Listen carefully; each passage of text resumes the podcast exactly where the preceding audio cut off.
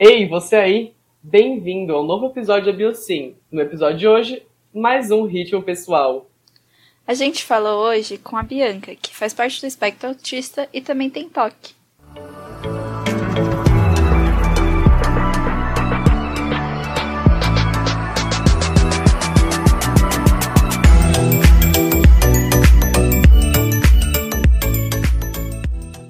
Boa tarde de novo, Bianca, ao nosso novo episódio do podcast da Biocin, nosso ritmo pessoal, que é o nome desse nosso quadro, né?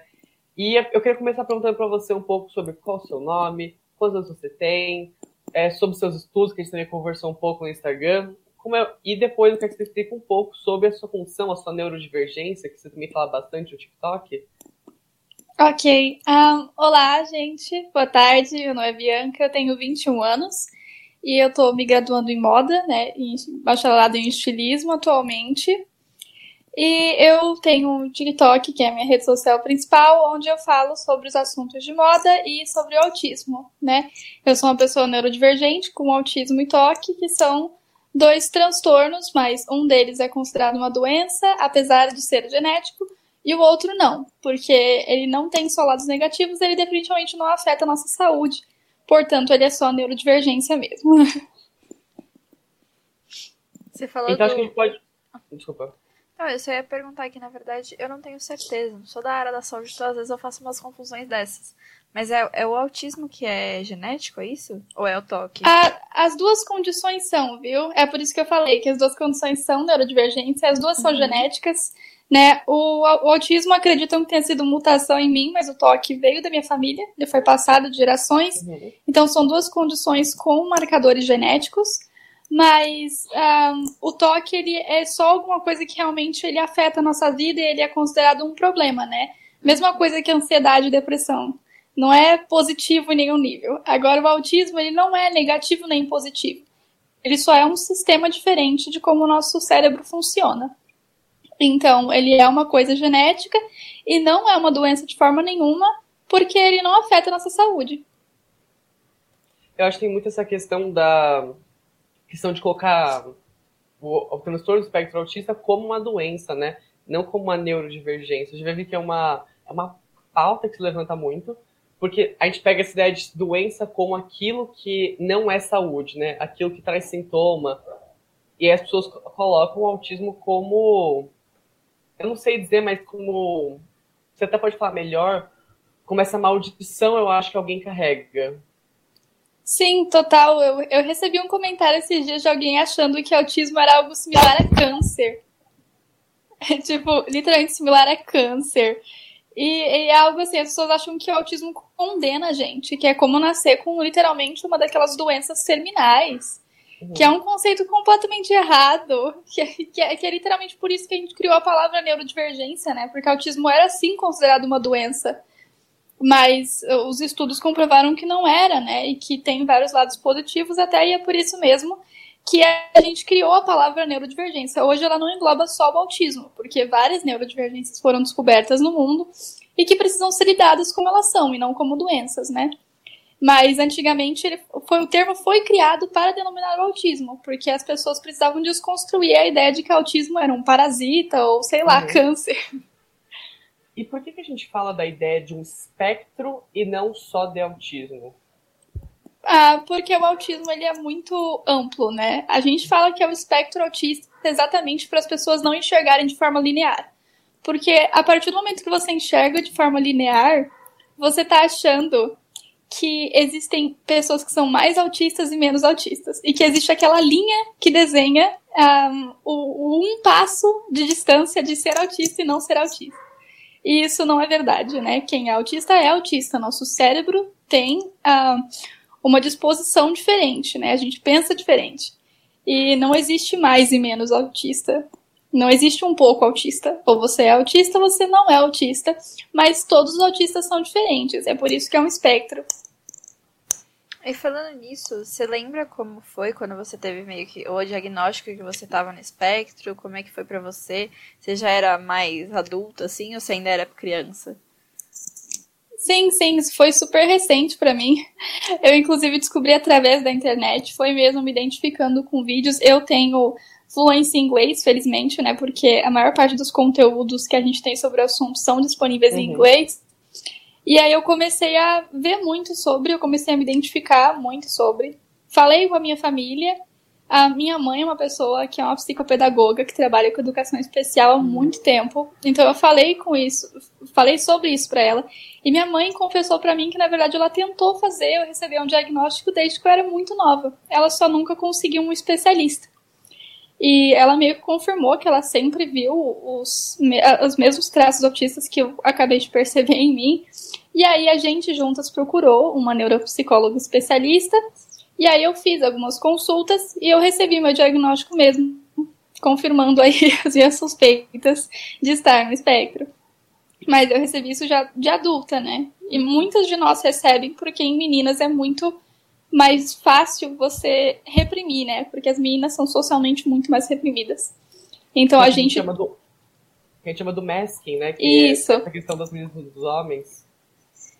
Isso, é um recorte que a gente faz de gênero, porque assim, não que homens não mascarem, os homens também mascaram o autismo, mas é que o recorte de gênero é muito importante porque a forma como as meninas são criadas é diferente. A gente é socialmente reprimida desde muito pequena. Então a forma como a gente se comporta é muito mais controlada. E é por isso que existe esse fenômeno muito mais forte nas meninas, da questão do masking, da gente fingir ser quem a gente não é. E aí é muito mais difícil você localizar nossas dificuldades sociais. Que é uma questão de perfeição, padrão social muito alta, né? Tipo, sentar de tal jeito, agir de tal jeito, vestir de tal jeito. Eu acho que é uma questão social muito mais forte do que sobre o homem, né? E aí sim, influencia sim. muito essa questão do masking. Total, porque assim, a gente tem muitas regras que a gente recebe desde pequena e a gente só vai agregando, agregando e vai tentando seguir cada vez mais o padrão. Isso é muito mais forte em meninas do que em meninos. E como foi e pra queria... Ai, só... Pode falar, Bart. Eu só queria também trazer agora também que você comentou sobre essa questão linear do espectro, né? Que na verdade não é uma questão só linear, já para trazer uma outra discussão sobre o próprio símbolo é, do movimento espectro autista, que antes era o símbolo do quebra-cabeça, e hoje em dia é um looping em cores é, do arco-íris, a gente pode falar cores misturadas, que eu acho que mostra essa não linearidade, linear, não sei fazer a palavra, o movimento, o movimento linear do espectro, que na verdade ele é o que não tem começo nem fim, e que você pode ser de jeitos diferentes. Isso, isso mesmo. É, na verdade é que assim, o símbolo do quebra-cabeça, querendo ou não, porque tem gente que agregou significados positivos, etc. Mas ele tem um significado original, tá, tá? Historicamente ele tem um significado original, e o significado original era para datar que crianças autistas não se encaixam socialmente. Elas são a peça que não se encaixa do quebra-cabeça. Esse era o significado do símbolo, né? E era um símbolo que originalmente tinha até uma criança chorando dentro do quebra-cabeça. E ele foi criado por um pai de autista, que propôs esse símbolo. Ou seja, um neurotípico. E, e, a gente renegou esse símbolo ao longo né, do tempo e a gente criou nosso próprio símbolo. Ainda é legalmente se utilizado o símbolo dos quebra-cabeças em forma de laço para representar o autismo. Inclusive, em alguns estados é isso que representa o autismo no RG. Eu não sei se eu prefiro ter um RG comum do que um RG com aquele símbolo. Porque, meu Deus. É, Mas é, o nosso símbolo, na verdade, é o infinito arco-íris. A gente chama de infinito arco-íris, mas na verdade ele tem aquelas cores em degradê, que é para representar uhum. a ideia de espectro. E o infinito é exatamente para representar que existem infinitas possibilidades de um ser humano diferente dentro do espectro autista. E a pergunta que eu ia fazer, só voltando um pouquinho, quando você recebeu o diagnóstico, como foi para você? Você, tipo, mudou muita coisa na sua vida ou você acha que não? Ah, assim, não tem muito o que mudar, porque, né, a gente uhum. sempre foi assim, a gente nasceu assim. Uhum. Mas é as pessoas em volta têm essa ideia de que a gente mudou, porque agora a gente finalmente descobriu que a gente era assim, e elas ficam com essa ideia de, nossa, mas agora você está agindo diferente. Na verdade, eu, eu, aceitei como eu nasci, né? Eu não tô uhum. agindo diferente, eu tô agindo do jeito que eu sempre quis agir, só que eu nunca me permiti agir porque eu achei que eu tinha que ser igual aos outros né? Então eu nasci desse jeito. E o fato de eu finalmente poder enxergar isso, o que muda para mim é que é muito libertador. Eu saber que eu nunca fui igual aos outros. Porque a minha vida inteira as pessoas me disseram que eu tinha que ser igual aos outros. E eu nunca tive essa essa ideia de que alguém finalmente virasse para mim e falasse assim: "Você não é igual aos outros e tudo bem. Você tem o direito de ser diferente". Né? E eu acho que todo mundo tem direito de ser diferente, mas especialmente as pessoas autistas, porque a gente é muito reprimido em questão de reprimir os traços socialmente, né? Uhum. Então, o dia que alguém virou para mim e me deu um diagnóstico e falou: olha, você realmente nasceu diferente dos outros, o seu cérebro é diferente dos outros, você tem o direito de pedir acomodações sociais e de não ter que agir como todo mundo, porque é muito mais pesado para você agir como todo mundo. E, e isso é um processo de libertação pessoal. Quanto mais o tempo passa, mais eu começo a agir de forma autista socialmente, né? Menos eu mascaro e mais isso me deixa leve socialmente. As pessoas me acham mais chata socialmente, talvez, mas a minha vida tá muito mais fácil. Porque eu tô buscando muito mais acomodações e tô tentando viver de uma forma mais confortável. E não ficar tolerando tudo que eu tolerava antes. Não sei se a gente pode colocar desse jeito, você até me fala o que sei sobre o que eu vou falar agora mas que o diagnóstico acaba trazendo essa liberdade de não se achar, entre aspas, como a sociedade fala, estranho. Que você vê uma, uma raiz para essa estranheza e você começa a se confundir, é, estar confortável sendo fora desse padrão da sociedade.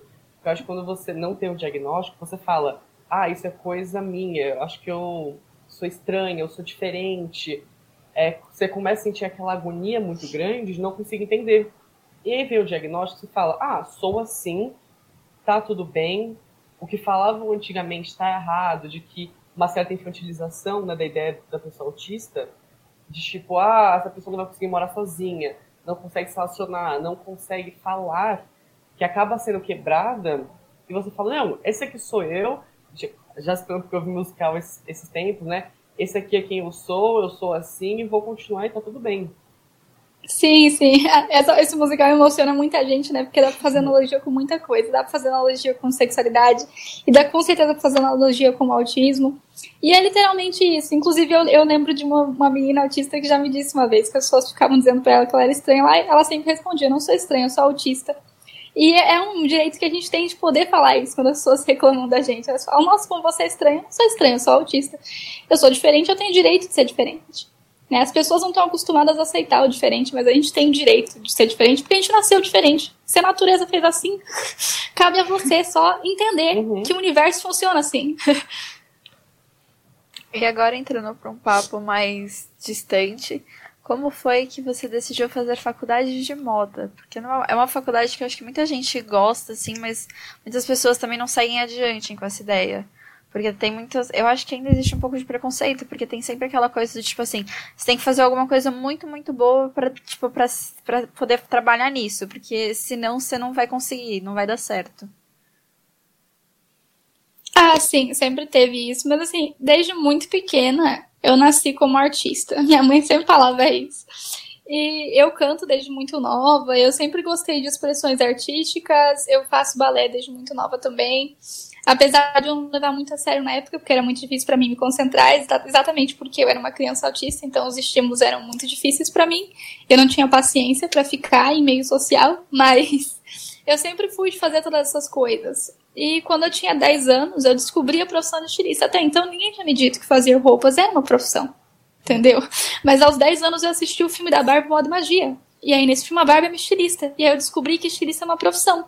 E lá dentro desse filme tem um documentário sobre a estilista que fez o design das roupas das bonecas, né? A estilista oficial da Mattel. E aí eu assisti aquele documentário e eu fiquei apaixonada. Fiquei, meu Deus do céu, esse é meu sonho. Ser a estilista da Mattel. Atualmente eu não acho que eu jamais vou ser a estilista da Mattel. Mas esse foi meu sonho por muito tempo e foi por isso que eu jamais mudei de ideia. E quando eu estava no, no oitavo, nono ano, eu cheguei a cogitar outras coisas, mas eu segui com a ideia de moda. E durante o ensino médio eu cheguei a fazer técnico de modelagem, eu sou formada em técnico de modelagem, porque os meus pais queriam que eu fizesse algo de ensino público, sabe? Para uhum. confirmar que é essa profissão que eu queria, já que a faculdade ia ter que ser particular.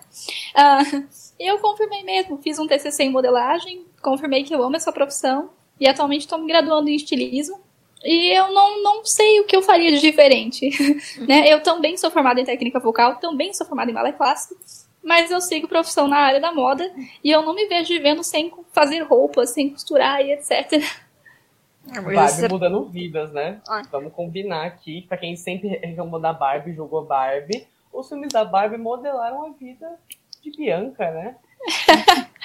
Precisamente. E o mais engraçado é que a Barbie era uma das personagens que eu menos gostava no filme da Barbie. Por mais estranho que pareça, porque ela parece comigo. Porque ela é loira, do olho azul e magra, né? E quando eu era criança eu tinha um problema de identificação pessoal muito grave, porque as outras crianças me achavam muito diferente. Então eu não gostava de quem eu era. E é por isso que eu rejeitava tudo que parecia comigo. Sabe que a Jolie, aquela bonequinha da Jolie que tem nos cadernos, ela também é loira do olho azul, mas existem várias. Eu fazia minha mãe comprar chinesa, fazia minha mãe comprar negra, fazia minha mãe comprar morena. Todos os meus brinquedos eu tinha Barbie porque as pessoas davam de presente, né? Então a maior parte é loira. Mas quando eu pedia, tinha que ser as bonecas que eram negras, as bonecas que eram morenas, porque eu não queria me enxergar em nada. Exatamente pelo fato de que eu sempre soube que eu era diferente e eu não queria que as pessoas processassem isso porque eu não gostava disso. E eu tinha isso como, como um problema para mim. Mas realmente hoje, olhando para trás, eu percebi isso ano passado, inclusive eu tô fazendo vários cosplays da Barbie por isso.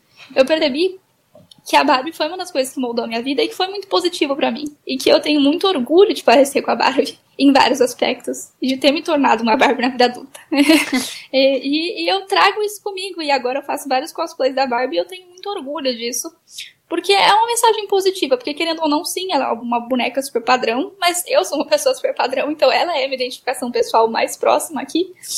Um, mas também ela me faz sentir acolhida de um jeito que, assim, poucas coisas fazem. Porque ela parece comigo, mas todo mundo gosta dela. E ela tem uma mensagem muito positiva em todos os filmes, etc. Enfim, hoje eu gosto muito, exatamente da analogia de parecer com a Barbie. Mas é muito legal isso, né? Porque entra, acaba entrando na representatividade. Porque por mais que a Bárbara não seja uma pessoa desse espectro, pelo menos eu não me lembro de, de, já terem apresentado alguma personagem que seja. E olha que eu acompanhei Barbie por um bom tempo da minha vida, viu? Mas eu pelo menos não lembro. Mas é muito... Não, ela ainda não apresentou. Ah, é. Precisa uma coisa aí pra Matheus colaborar, viu? É. é... Mas é muito importante esse negócio de representatividade. Principalmente agora a Barbie tá vindo, tá vindo com umas campanhas mais inclusivas e tudo mais. Que eu lembro que era tipo. Eu até lembro que eu tinha visto alguém falando do slogan deles, porque antigamente era uma coisa tipo assim: ah, a garota que todo mundo quer ser. Só que aí agora eu tô tentando incluir Barbie também no mundo, no mundo tipo, dos meninos e tudo mais, porque a gente precisa muito quebrar essas barreiras de, de, de tudo isso. E a Barbie, ela criou muitas barreiras, mas agora ela também tá sendo responsável por quebrar elas, porque exatamente por ela ter ganhado todo esse nome, é muito importante com que ela faça isso. Sim, total. E a Mattel tem vindo com isso, né? Até porque é, é, para o capitalismo funcionar, eles têm que continuar com o que as pessoas querem consumir. E querendo ou não, atualmente as pessoas querem consumir de forma mais consciente, elas querem uhum. representatividade, então a demanda da nova geração.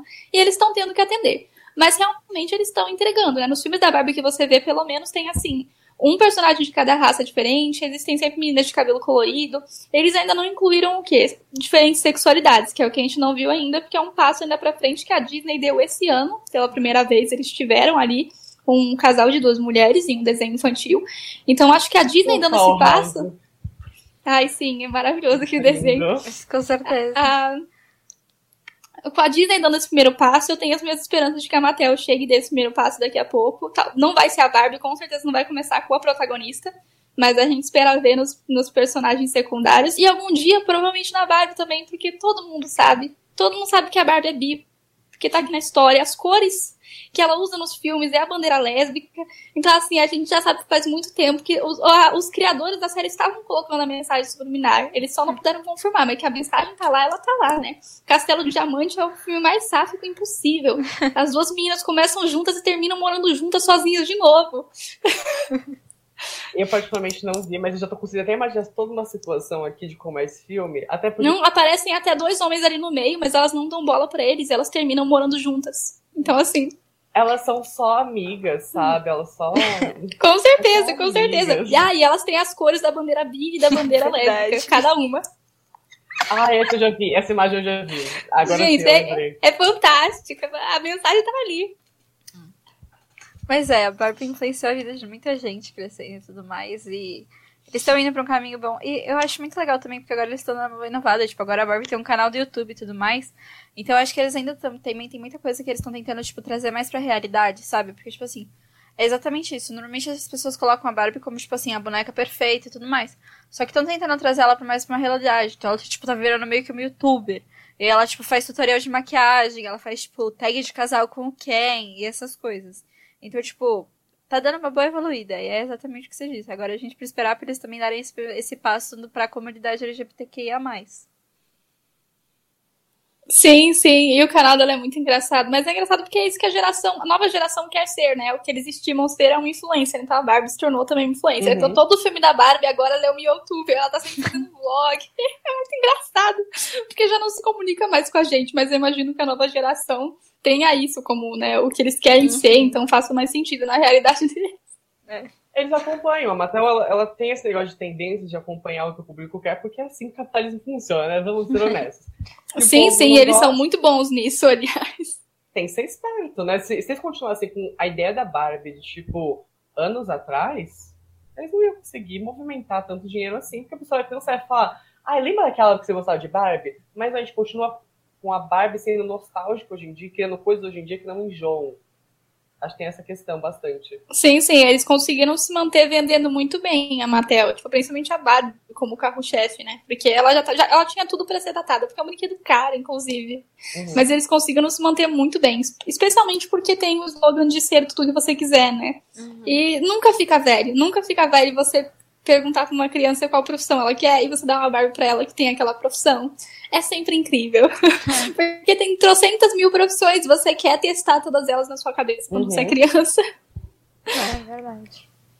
E falando agora nisso de, sobre ser digital influencers, como você começou seu TikTok, começou a fazer as coisas para as redes sociais? O que te inspirou? Ah, isso foi completamente aleatório. Começou durante a pandemia mesmo. Porque a minha melhor amiga, né, disse pra mim que achava que o TikTok era uma rede social com a minha cara. Daí eu falei, ah, tá, vou dar uma chance, porque eu já tava aqui, eu já tinha 20 anos, né? Não estava há muito tempo falando, não, estou muito velha para abaixar esse negócio. Aí a minha melhor amiga falou que achava que a minha cara, falei, tá, vou baixar e dar uma chance para esse negócio. Aí eu baixei, assisti uns vídeos durante uma semana e eu estava ficando muito para baixo, minha faculdade estava sem aula fazia um bom tempo, né? Aí eu falei, ah, vou, vou me maquiar e fazer uns vídeos de maquiagem só para me manter ativa e tentar me animar um pouco em casa. Fiz isso por três dias. No quarto dia foi o dia que eu fiz uh, o meu cosplay completo da Rapunzel, que eu já tinha aqui em casa. E meu cabelo tinha 1,20m. Então o vídeo viralizou porque meu cabelo chamou a atenção das pessoas. E aí tudo começou aí. No fim da semana já tinha uns 2k. No mês seguinte fui bater 10k. No final do ano bati 300. E estou onde estou hoje. E você, eu vejo, eu te acompanho muito tanto pelo Instagram quanto pelo TikTok. E você traz bastante coisas da questão de personagens do espectro, é, não só personagens, mas toda a questão do espectro. E eu vejo que você recebe muitos comentários de desinformação das pessoas. O que você acha que você mais vê e como é que você liga, lida com esses comentários? Não sei se desinformação assim, porque eu tento responder ao máximo, né, uhum. das pessoas, é, mas as pessoas, pelo que eu mais vejo, assim, na questão de comentários, muita gente tá muito cuidadosa. Então, assim, eles vão perguntar uma coisa completamente inofensiva, mas eles ficam, desculpa se eu estiver sendo ofensiva, e perguntam uma coisa, assim, completamente inofensiva. eu acho até engraçado. Cuidado que as pessoas têm em perguntar as coisas, mas eu acho importante. Eu acho legal que a nova geração hoje em dia se importe com pronomes, que se importe porque realmente você está se importando em respeitar a identidade dos outros. E eu acho que isso é um passo muito legal que a gente tem aqui pra frente. E a mesma coisa funciona para qualquer pessoa autista, né? Respeitar o, o, o, jeito que eles preferem ser chamados, quando eles dão para você o título do, do diagnóstico que eles preferem ser chamados e afins. Mas eu sempre fiz esse conteúdo relacionado mais a personagens porque o cosplay é uma das principais formas de expressão mais confortáveis para mim. Porque é literalmente aquele masking que é liberado, entendeu? Ele é libertador, porque a gente tá atuando como outra pessoa que tem uma personalidade que a gente já sabe que muita gente gosta. Então, é libertador de certa forma agir como um personagem, atuar, né? Eu sou atriz desde muito novinha também. E atuar como um personagem é, é, muito legal, porque você gosta daquilo, você gosta de se ver como aquele personagem, porque você gosta daquele personagem, e você recebe vários comentários positivos, porque muitas pessoas também gostam daquele personagem. Então, isso era muito libertador para mim. Mas uma personagem que eu definitivamente enjoei foi a Rapunzel, que eu fiz demais. E eu comecei a perceber que ela era o meu principal masking social, né? Eu comecei a agir muito como ela, ela era o meu exemplo de, de masking social mesmo. Era a máscara que eu escolhia para ter socialmente. E é muito cansativo, porque eu não tenho nada a ver com ela. Juro pra vocês que eu não tenho nada a ver com ela. um, então eu tive que parar de fazer aquele cosplay, porque ele me cansou num nível. Mas é, eu sempre tive essa relação com os personagens. Então, quando eu recebi o diagnóstico, eu quis fazer essa série aí, que ela tá parada duas semanas, mas eu vou retomar em algum momento. De toda semana, eu ficava apontando um headcanon autista, né? Um personagem que a comunidade autista acredita ser autista. Também para informar outras pessoas de como são autistas reais, né? Fora dos estereótipos. Um autista que um autista disse que era um autista. Que não necessariamente é, no roteiro tá escrito como autista, mas Sim. que um autista identificou como autista. E que eu concordo também, né? E, eu acho muito legal para informar para as pessoas como são os traços autistas, sem ser aquela coisa extremamente estereotipada de um gênio em medicina que, que tem superpoderes de memória e, e habilidades nenhumas de entender sarcasmo. Enfim, o Doctor, né? Exatamente. E eu não tenho nada contra essa série, eu adoro essa série, mas ela é um muito estereótipo boa. bem forçado. Ah, tipo, você gosta? Não sei se você já assistiu. Sim, eu já assisti inteira. Um, e eu tenho as minhas ressalvas. É que assim, eu gosto da série. Uhum. Eu acho que o personagem, ele é até uma boa representação de algumas pessoas autistas, porque algumas pessoas autistas que eu conheço se sentem representadas por aquele personagem. Mas ao mesmo tempo, o ator não era autista, uhum. igual de The Good Doctor, o que me incomoda profundamente, porque querendo ou não, parece que você tá fazendo uma caricatura. Por mais que você tenha estudado muito, por mais de bom gosto que tenha sido, por mais elogios que você tenha recebido, é uma caricatura de certa forma, porque você não age assim na sua vida, você está forçando esse comportamento. Então, é meio estranho eu enxergar isso. E especialmente o fato de que ele é extremamente mimado. Extremamente mimado. Porque é como se tipo, o autismo fosse uma muleta para você passar pano. Porque minha mãe jamais me trataria assim. Tudo bem, talvez eu tenha um pouco de inveja, porque eu queria ser extremamente grossa com a minha mãe e no dia seguinte ela pedir desculpa ainda. Mas o que aconteceria comigo é que eu ia levar um tapa na boca. E isso não acontece com ele, e eu acho muito de, tipo, que ele tá sendo extremamente infantilizado nesse ponto, que os pais passam pano para todos os comportamentos grosseiros que ele tem. Isso me incomoda muito. Tipo, eu lembro o episódio que ele, foi muito grosso com a mãe dele, mas muito grosso com a mãe dele. E no episódio seguinte ela ainda foi lá, fez o que ele pediu, pediu desculpa, e, enfim.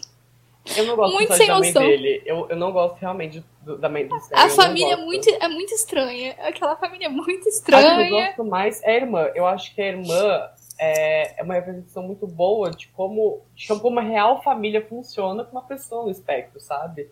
Sim, sim, eu acho que a forma como ela age é mais plausível também. Porque, tipo, às vezes ela fica muito puta com ele, às vezes ela tenta aceitar e etc, ela tenta entender, mas ela também fica zoando ele. Eu acho que ela age de uma forma que uma irmã normal agiria. Uhum. Por experiência própria, porque eu tenho uma. mas é, é, é muito legal. Nossa. É, eu ia falar sobre como isso. Eu lembro que eu vi um TikTok sobre como tem esse negócio de não contratar atores, atores autistas. Porque isso não tem um termo lá que é o creepy face. Só que tem esse negócio e tem muita gente que fala assim: ah, não, eu não vou contratar porque eu tenho que lidar com um monte de mais coisa no set e tudo mais. Aí eu lembro que eu vi que tinha uma atriz que tava contando sobre como, tipo assim, são mudanças, mas são mudanças aceitáveis, sabe? Ela tava contando que ela, ela não gosta do barulho da claquete. Quando a claquete faz pra gravar uma cena, ela não gostava. Só que o diretor simplesmente avisava ela, ela ia pra uma outra sala quando ela não tava na cena. Ou, tipo, quando ela tava na cena, não faziam, não faziam de um outro jeito. E é isso, e é, tipo, é muito sobre essa questão de adaptação, sabe? Porque Sim, é importante total. que você traga essa representatividade. Porque você colocar um ator que não é autista pra representar um papel autista, é, você tá tirando a oportunidade de alguém que quer entrar no ramo e que tá, tipo, tá disposto a fazer isso, que tá disposto a aceitar, tipo, algumas mudanças e tudo mais, mas também é uma pessoa, então você tem que compreender, então você tem que adaptar as coisas. Mas é essa coisa de, tipo, saber e querer representar de verdade. Sim, sim. Isso foi a Chloe, né? Eu adoro ela. Mas, enfim. Um, é, são umas coisas que são muito pequenas, porque as pessoas tentam, tendem a enxergar que as acomodações que a gente precisa são enormes. E é por isso mesmo que a gente tenta excluir o termo especial, né? A gente não, não uhum. quer ser considerado pessoas com necessidades especiais. Não são necessidades especiais, são necessidades comuns. São necessidades que todo mundo tem de se sentir confortável socialmente e afins. E são coisas muito pequenas que todos podem fazer pela gente que facilitam ali o negócio. Se você estiver estressando a pessoa a um nível extremo dela não conseguir estar no seu set, então você não merece estar fazendo um filme que você diz está representando autismo se você não consegue incluir uma pessoa autista e deixá-la confortável. Né, que foi o caso extremamente polêmico e patético do filme da Cia onde ela Sim. disse ainda publicamente que ela tentou contratar uma menina autista, mas tiveram que demitir ela porque ela estava desconfortável, então fizeram a boa ação de demitir ela. Tipo. Então, não, gente.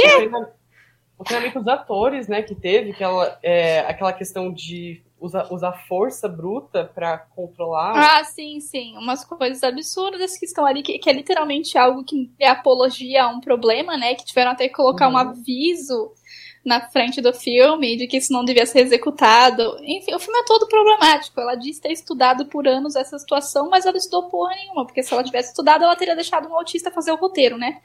Porque a gente quer consumir conteúdo que foi feito de nós para nós, né? Porque as uhum. pessoas que são neurotípicas não entendem como a nossa cabeça funciona e ponto. Né? O fato dela querer expressar como é a cabeça de um autista por dentro, sendo uma neurotípica, é tão egocêntrico, num nível que, tipo, você não faz a mínima ideia, não faz ideia. Eu vi um vídeo semana passada que me marcaram, que era um vídeo do TikTok, extremamente curtido, tipo, 200k de curtidas, que era como autistas veem o mundo. E aí era tipo, o negócio tava andando no shopping e a câmera tava com aquela lente super côncava e com zoom nas coisas indo e voltando. E aí eu fiquei pensando, ué, eles acham que autista é sniper? A gente olha o mundo como uma arma de sniper. Que miopia diferente é essa que eu não tô entendendo? É, que, qual é esse diferencial engraçado que eu dou zoom nas coisas e não sabia? Então, né, eu, é, eu achei aquele vídeo patético, né? Porque é o que? É um neurotípico tentando expressar algo que ele realmente não perguntou de verdade pro autista. Porque se você falar pro autista olhar aquele vídeo e falar, hum, você vê assim, o autista vai responder, não, que porra é essa? O que que tá acontecendo? Aliás, eu gosto bastante, eu gosto bastante de TikTok, eu fico bastante tempo nele. Eu gosto como é minha meu algoritmo, meu algoritmo, eu acho que ele é perfeito, eu gosto muito dele. E é por isso que hoje, hoje mesmo eu vi um vídeo, sabe aquela trend que é tipo, o que eu herdei da minha mãe? Aí é tipo, inteligência. Ai, na verdade foi, sei lá, bom gosto pra sei lá o quê. Sabe essa trend? Sei, sei, eu postei um vídeo disso hoje, que é. na verdade eu não coloquei o que eu ordei, né, mas é que eu, eu coloquei que as pessoas sempre falaram que eu sou perfeccionista, né, aí eu sempre respondi, ai, que eu sou de virgem, mas eu recebi diagnóstico pra toque, então eu sempre tive toque mesmo. Então, aí teve um menino, e aí eu acho que eu vi ele muito interessante como um exemplo. Ele colocou assim: ah, o que eu recebi da minha mãe? Aí era tipo, inteligência. O que eu acabei recebendo? Autismo. E ele, e assim, ele é uma pessoa, acho que, digamos, famosa. E todos os comentários dele é tipo, nossa, mas ele não tem cara. Nossa, é sério. Gente, eu não sabia. Não tem cara, é, porque a gente nasceu com marca de nascença na cara, né? Tinha alguma coisa ali que não tá dando pra identificar, faltou, né? A pinta no meio do nariz os médicos marcaram com quebra-cabeça quando nasceu, tipo. É, é isso mesmo. Nossa, e assim, aí teve um monte de gente assim, dando uma de psiquiatra, psicólogo embaixo, que é tipo assim. Ai, mas agora que você falou, eu notei todos os seus traços. Não, agora. agora que eu notei, agora que eu notei naqueles 60 segundos de vídeo que sempre grava todos os dias, que é completamente uhum. encenado e roteirizado, hum, totalmente percebemos. Esse é o jeito que você mexe sua boca. Nossa, é claramente é uma pessoa autista. Eu, nossa, agora que você falou. Então, assim, eu vejo que as pessoas colocam, elas pegam uma listinha de tipo assim, autistas. Ah, eles não gostam de interação social, eles não gostam de barulho, eles são tímidos, eles sempre se focam uma coisa. O que querem ou não, essas, essas quatro características são extremamente comuns, mas não são universais para todas as pessoas. E é, você ter uma característica, por exemplo, é, ser focada em uma certa coisa, não te torna autista, né? Que muita gente acaba se autodiagnosticando. Ah, sim, total. Eu não sou contra autodiagnóstico, uhum. né? Existem muitas coisas ao redor do autodiagnóstico de autismo, né? Principalmente a questão financeira, de que obter um diagnóstico clínico é caro, né? Eu ainda nem fiz vídeo sobre o assunto, mas eu não sou contra autodiagnóstico, mas sim, tem muito dessas crianças aleatórias que só veem os traços que a gente coloca ali nos 15 segundos de vídeo e ficam, nossa, eu me identifiquei com tudo, então eu sou autista? Ah, não, você é um neurotípico que tem esses traços autistas. Tipo, existe todo um critério que você tem que ter uhum. para ser autista e você tem que ter um cérebro diferenciado junto com eles. Mas existem neurotípicos que têm muitos traços autistas. Por exemplo, a minha melhor amiga, ela é neurotípica, mas ela tem vários traços autistas que são as coisas que fazem com que ela se dê muito bem comigo. Porque a gente tem que pensar de uma forma parecida, tem que agir de uma forma parecida para estar tá funcionando a socialização, né? E existem muitas pessoas neurotípicas que têm traços autistas. Inclusive, uma coisa que as pessoas não entendem é que todo mundo tem steaming, que é os comportamentos repetitivos, né? Não são só autistas, então não é porque você, sei lá, toda vez que você está sentado você fica mexendo a sua perna, que isso é um comportamento autista. Isso é estímulo, todo mundo tem esse comportamento. É que para um autista eles são mais importantes porque a gente tem muito uhum. mais estresse social, a gente precisa aliviar isso de alguma forma. Mas todo mundo tem traços autistas em algum nível. A questão é que nem todo mundo é autista por isso. E tem aquela frase, né? Ai, mas eu acho que todo mundo é meio autista, vocês não acham? Tipo, todo mundo. Eu já vi bastante comentário em publicações. É, seria a mesma coisa. Assim, ah, eu acho que todo mundo tem o um sangue A, né? Um Afinal, ali. né? Todo sangue é vermelho. É. Todo mundo é um pouco sangue A, né? Nossa. Doesn't work like this. O legal é que você tava falando um pouquinho do, auto, do autodiagnóstico, e eu lembro que eu tinha visto até uma psicóloga falando sobre isso, que assim, não somente no, sobre o autismo, mas sobre o autodiagnóstico no geral que é importante, pelo menos numa primeira parte, porque se você não uhum. souber que, tipo, alguma coisa tá errada com você, você não vai procurar ajuda. Então você meio que se diagnosticar falando, tipo assim, ah, eu acho que eu posso estar com depressão, ou ah, eu acho que eu posso estar com ansiedade, é uma coisa Sim. importante. Você não pode tomar isso como verdade. É bom você procurar ajuda se possível, obviamente. Mas é muito importante que você também, tipo, tente se conhecer um pouco mais para ver por que, que talvez essas coisas estejam acontecendo com você. E se realmente for algo que tá atrapalhando a sua vida, tentar realmente procurar ajuda. Exatamente, exatamente. Só que a questão do autismo é exatamente por não ser uma doença e por não afetar nada e por só ser algo libertador para a própria pessoa, não existe nenhum mal em uma pessoa se autodiagnosticar com autismo. Uhum. Eu posso dizer se ela tá certa ou errada? Não posso. O que eu posso fazer é, que, é dizer que se ela tá falando isso de si mesma, é porque ela se conhece melhor. Uhum. Então, quem sou eu para duvidar, sabe? Uhum. A pessoa falando do próprio cérebro. Então, é, e se isso tá sendo libertador para ela? Se ela precisa daquela comunidade, Entendeu? Às vezes, às vezes é a mesma coisa que sexualidade. Às vezes a pessoa vai mudar o posicionamento de sexualidade dela, porque ela compreendeu diferente momentos da vida. Mas no momento que ela se afirmou como uma sexualidade diferente, de ser acolhida pela comunidade LGBT é importante para ela naquele momento da vida dela, para ela se sentir mais confortável, para ela se sentir aceita, para ela se sentir mais leve. E é a mesma coisa com o autismo. Acho que mesmo se a pessoa não tem uma condição de falar com alguém sobre isso, mesmo se ela não tem condições financeiras ou psicológicas de conseguir realizar isso, às vezes ela precisa da comunidade, né? Para naquele momento ela não se sentir muito mal com aquilo. Às vezes ela tá errada, às vezes ela tá certa, mas é, eu, não sou eu para julgar, sabe? Nós somos, nós sempre estamos em desenvolvimento, então a gente vai se descobrindo de pouquinho em pouquinho, né? Exatamente. Agora eu quero fazer uma outra temática, eu vou falar uma palavra, a segunda palavra que eu vou falar, eu quero ver se entra nesse grupo, né? Porque a gente com a Biocinha, a gente tá tentando ver o que se encaixa, o que não se encaixa. E acho que até as pessoas que estão participando, elas estão vendo se encaixa ou não, né? A questão de acessibilidade, a questão da palavra deficiência ligada ao, ao espectro, e a outra questão que é a fita com os girassóis. Eu queria que você falasse um pouco sobre esses assuntos. Tá, sobre esses três assuntos. Então, uhum. o primeiro, já esqueci aqui o que era, perdão. Acessibilidade. Acessibilidade, tá. Então, como eu falei, eu vou até voltar nesse tópico das pequenas coisas que deixam a gente mais confortável. E a acessibilidade de uma pessoa autista é muito mais ligada a isso, né? É ligada ao respeito do limite e da questão sensorial dos outros, etc. Porque é o que, eu, que você chegou a falar sobre a questão do filme, né? Que são as coisas tão pequenas, às vezes é o transtorno sensorial que a pessoa tem atacando com a questão da claquete. Você não vai morrer se você deixar de usar uma claquete que faz aquele exato barulho. Né? Uhum. então, você pode mudar isso. E a mesma coisa acontece com as pequenas coisas que as pessoas podem mudar pela gente. Às vezes é uma textura que incomoda muito a gente, então, sei lá, o uniforme que pediram pra gente usar tem uma textura que incomoda muito. Você pode fazer com um outro tecido, pode ser com a mesma cor, mas pode ser um outro tecido, sabe? Não, não vai ser um transtorno gigante para você se você fizer um uniforme diferente para aquela uma pessoa. Porque para aquela uma pessoa vai ser muito, muito ruim usar aquilo todos os dias. Né? É uma coisa que assim, eu sou uma bailarina. Então, às vezes, eu não me sinto confortável com o uniforme que eu tô usando porque ele é colado. Então eu não uso. Eu não vou pra aula de meia. Se naquele dia eu vestir a meia e o meu sensorial atacar, ela começar a me coçar, enfim, eu tiro. Mesma coisa com sapatilha. Se eu vestir ela tá apertando, eu vou fazer ela de meia. Um, se eu chego na aula e tem todos os ventiladores ligados e esse barulho está me incomodando, eu vou pedir para desligar. Às vezes está muito calor e não dá para desligar todos, mas pelo menos um. Né? Porque eu tenho muito transtorno com barulho do ventilador. Ou se o som tá muito alto, porque tem muito esse negócio de que as salas são grandes, às vezes o som tá alto. Então eu tô sempre pedindo para baixar. E é essa questão de que, tipo, minha professora nunca virou para mim e disse, não, já tá muito baixo. Ela sempre vai lá e abaixa um pouco mais. É questão de respeito, porque pros uhum. outros, eles ainda estão escutando. Eu sei que eles ainda estão escutando. E para mim, se continuar naquele volume, está estourando aqui meu sensorial, né? Não é, não é algo que transtorna os outros como me transtorna. Então é só uma questão de respeito. Eu falei pra você, você pode abaixar um pouco ali, você vai lá e abaixa um pouco ali. Assim, as pessoas podem achar repetitivo e chato, porque com o tempo você mandar abaixar 10 vezes, a pessoa vai ficar, nossa, mas de novo.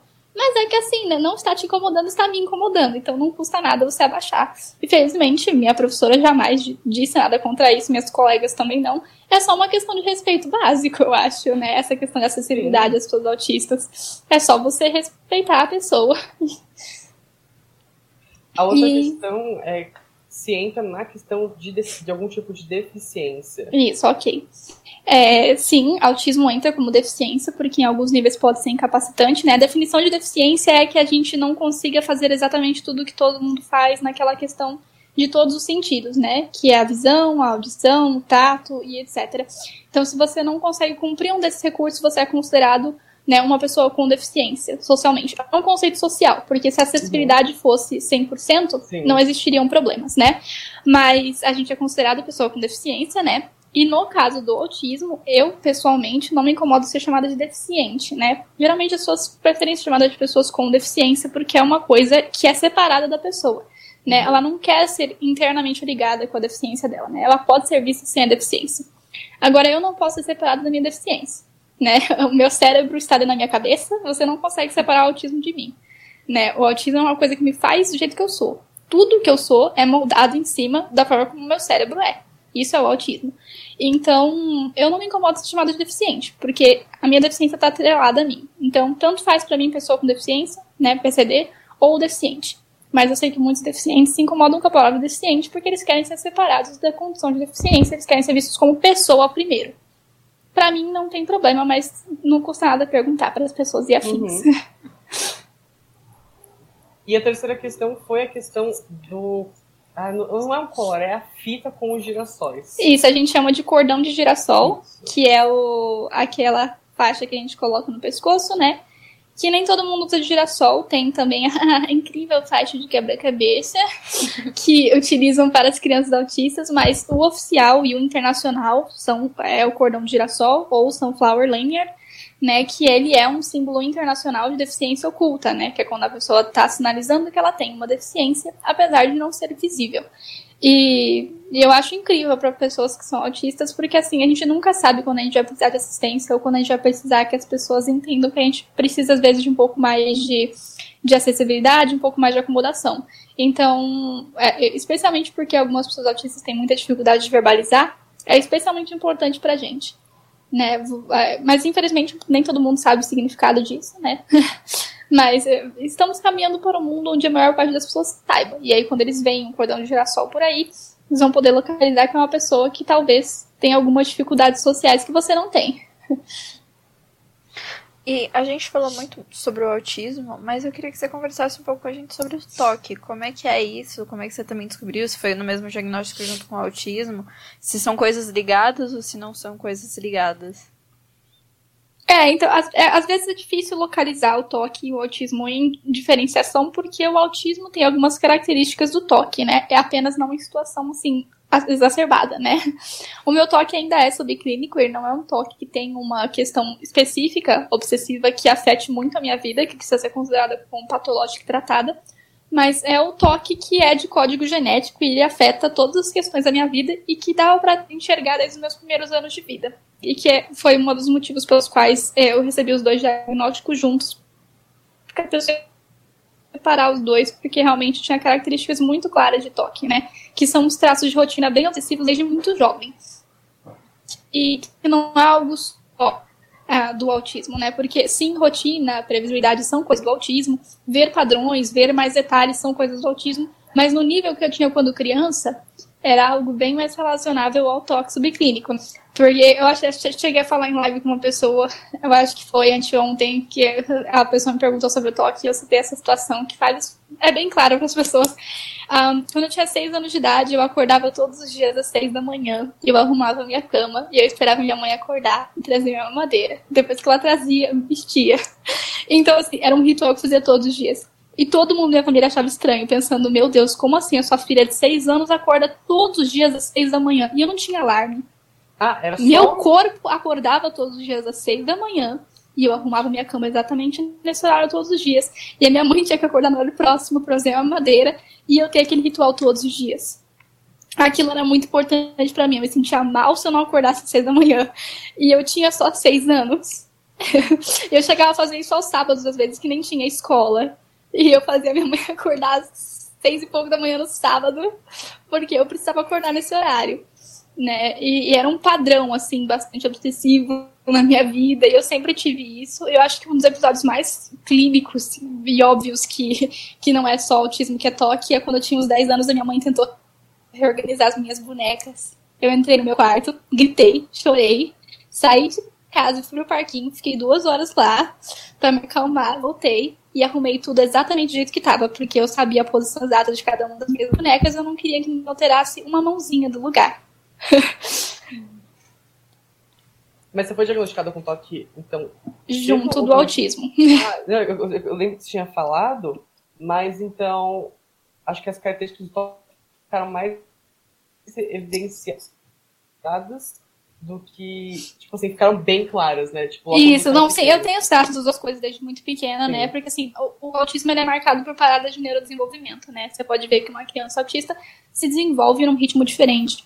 Né, a gente pode demorar mais tempo para entender algumas coisas, demorar mais tempo, especialmente para a questão de crescer, né? Quando as pessoas falam da questão de amadurecer, de, de ir para adolescência, nos conceitos psicológicos que, que agregam a isso, uma, uma criança autista demora muito mais para passar pelas fases do neurodesenvolvimento, é, ou ela tem, tem muito esse negócio de aprender a falar muito precocemente, ou andar muito precocemente, ou muito tardio também, né? Tem essas paradas e essas diferenças de neurodesenvolvimento que dá para enxergar. Isso não tem a ver com a questão do toque, mas eu realmente já tinha essa questão muito obsessiva e você consegue enxergar as duas de forma separada, né? A neuropsicóloga precisou de mais de uma sessão para conseguir separar as duas coisas, mas são dos marcadores genéticos que eu tenho e ela conseguiu localizar.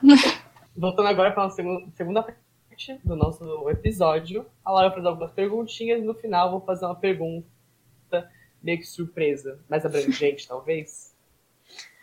Bom, a nossa primeira pergunta. Ok. A nossa primeira perguntinha é se tem alguma frase que você gosta muito, que alguém te falou alguma vez que é importante para você, ou algo do gênero. Perdão, cortou um pouquinho, você pode repetir? Lógico. É, a gente quer saber se você tem alguma frase que você gosta, alguma coisa que alguém já falou para você, que você acha importante, talvez até um mantra, se você tiver.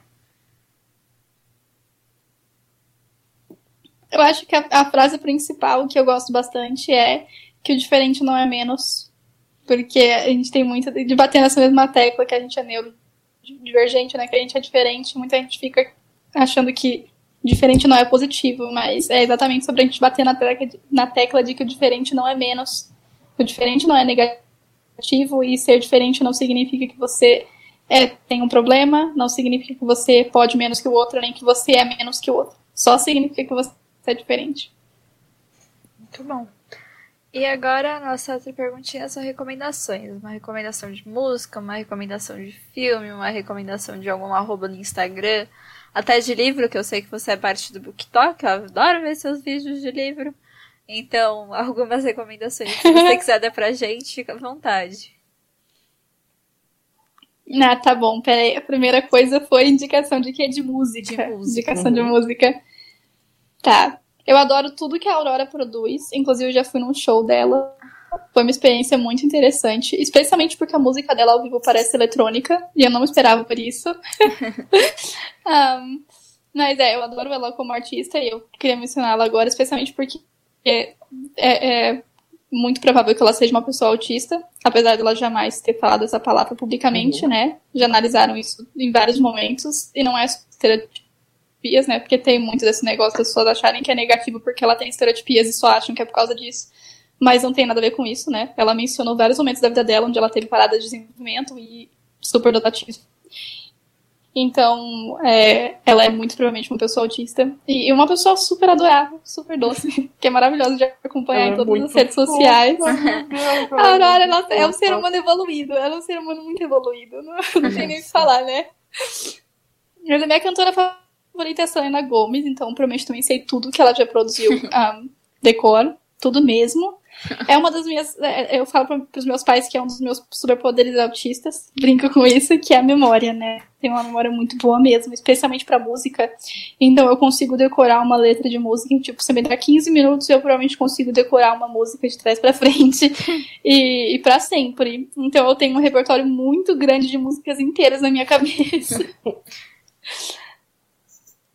É, Então, Então- quais seriam as músicas? Uma da Aurora e uma da Selena Gomes. Ah, tá. Então vamos pontuar aqui umas, umas músicas de cada uma.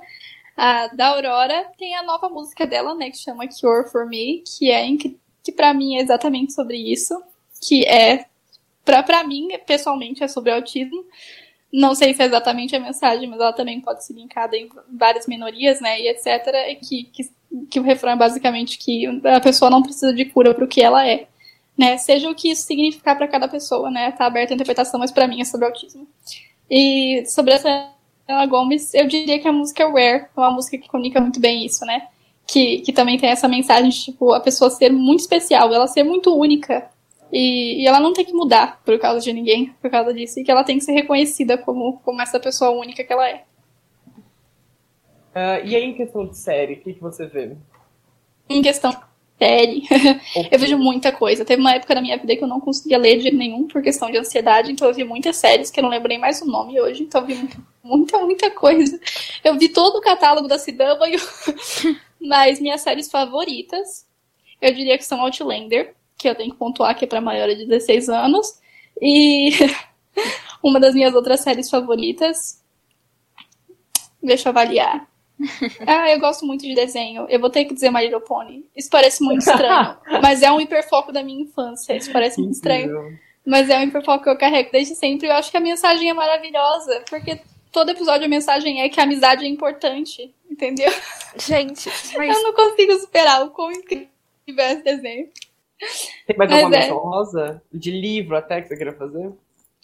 De livros, ok. é- Um dos meus livros favoritos é Outlander. Vou bater nessa tecla de novo, que ainda continuo tendo que dizer que é pra maior de 16. Um, e um dos meus hiperfocos é Percy Jackson, né? A saga de Percy Jackson foi uma das coisas que me trouxe muitas amizades na adolescência, que foi falar sobre Percy Jackson, então se tornou um dos meus hiperfocos. E minha personagem favorita da minha vida é a Annabeth. O que eu acho engraçado, porque ela definitivamente não tem. Não tem nada a ver comigo no geral. Uhum. Além da aparência física, que é a minha cara. Mas é, ela é minha personagem da vida, assim, entre qualquer coisa. Você pode comparar com qualquer coisa, né? Vai continuar sendo ela. Apesar de eu amar muitos personagens, especialmente aqueles que são radicais autistas, ela continua assim no topo da minha lista de personagens icônicos do universo. Mas minha saga favorita de livros é Peças Infernais, inclusive meu TCC sobre esse assunto nesse momento. Aliás, a gente vai fazer uma coisa diferente hoje, é, onde a gente também vai contar um pouco para nossas músicas do momento, que a gente sempre fala que é, a música dá uma conexão com a gente fora da realidade, né? A música é uma coisa muito gostosa de se ouvir. É, eu acho que muda completamente o humor. E eu acho que a minha música da semana, porque a gente, faz bastante entrevista, a minha música da semana vai ser Oasis, da Potiguara Guapo, se engano, espero ter acertado o nome. E nossa, eu, eu geralmente não sou muito de música tranquila. Mas essa música. Porque assim, eu sou mais aquela música, tipo, super energética, vamos acordar animado. E essa música tranquila, parece que eu realmente tô num oásis, assim, numa. Qual o nome daquele negócio que você fica em cima de um pano? Que, tipo, fica cada uma palmeira? Vocês lembram o nome disso? rede. Miragem? Rede, rede, isso, perfeito, rede. Ah, Nossa, eu me sinto total, eu me sinto total numa rede. E eu adoro essa música. E você, Laura? Ai, tem uma música que eu tô recomendando pro Deus e o mundo. Mas pelo menos pra todo mundo que eu recomendei até agora gostaram. Que, tipo, ela é bem mais animadinha, mas é Lay Down, do Stelix. Ela é tipo meio que um remix, mas é muito boa. Eu já coloquei pra, tipo, meu irmão ouvir, já coloquei meu pai pra ouvir, já coloquei meus amigos pra ouvirem, todo mundo gostou, então tô recomendando ela. válido. E agora, Bianca, é, é o nosso encerramento. E a gente gostaria que você fizesse o encerramento do jeito que você preferisse para finalizar esse nosso episódio. Ah, não, sei bem o que dizer. Vocês mencionaram suas músicas da semana, então eu vou mencionar a minha, que é uma das minhas músicas favoritas da vida aqui, mas é que essa semana eu voltei a escutar ela, tava um tempo sem escutar, que é Most Girls, da Hailey. Lindo. Cuja mensagem é, é que é literalmente é, e contra aquele conceito de ser diferente das outras meninas, né? Que é aquela ideia de, de ai, eu não sou como as outras meninas, né? Essa música é literalmente contra essa ideia. Quer falar que todas as meninas são incríveis. E ela é muito boa. E é isso. Então, muito obrigado pela oportunidade da conversa. A Ju gostou muito. Eu gosto muito a gente sempre aprende muito, né? Espero que as pessoas também, porque ouve podcast super tranquilo, você vai lá, bota, e você é completamente diferente, com novo conhecimento. Então, acho que isso é a coisa mais legal do podcast. Verdade. É isso, para quem estiver ouvindo, espero que vocês tenham gostado e até mais. Um beijo, galera. Tchau, tchau. E nunca se esqueça, seja e crie A sua própria sinfonia.